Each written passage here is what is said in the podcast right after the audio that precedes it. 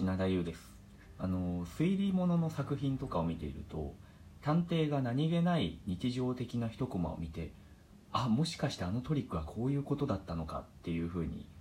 ひらめくことがあるじゃないですか。全く関係のないことから別のことに関連性を見出すっていうあるじゃないですか。これをこの前体験しましてこの前ねあのビリヤニを食べたんですよ。ビリヤニ。インドのあのチャーハンみたいなやつで食べたんですけどあのビリヤニってあのご飯と一緒に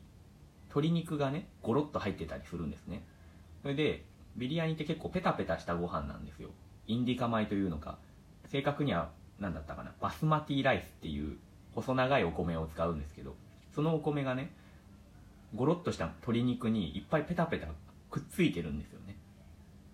それ見て何かなんかこれ見たことあるなと思って何だったかなと思ってしばらく考えてたんですけど後になって思い出したのがあこれシンドバッドの冒険だって思って。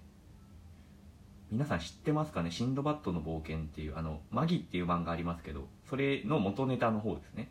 シンドバッドの冒険のエピソードで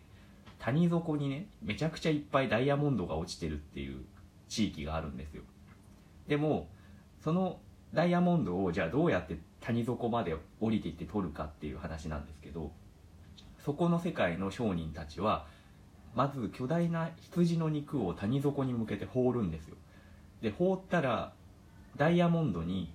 その肉がくっつくんですね。ペタペタペタって。で肉がダイヤモンドまみれになった。ところで巨大な大足が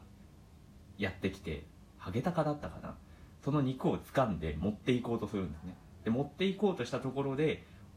騒いで鳥を驚かすと肉を落っことして逃げていくと。こうして谷底のダイヤモンドを自分は降りることなく手に入れられるっていう話があって私はそれを子供の頃に絵本で読んで巨大な肉にダイヤモンドとかルビーとか宝石がペタペタいっぱい貼り付いてるっていう絵面を見てなんだこれと思ってすごい印象に残ってたんですけどビリヤニが鶏肉にくっついている様子ってちょっとそれを彷彿とさせましたね。っていう話なんですけど。まあ探偵と違って全くここから何か有用な情報につながるわけではないんですけど。あとあれですね。何この取り方。肉を谷底に投げてダイヤにつけてそれを偶然通りがかった鳥が運んだところで驚かして肉を落とさすって。不確定要素多すぎませんかこれ。はい、えー、占いのコーナーです。今日の12位は天秤座です。それでは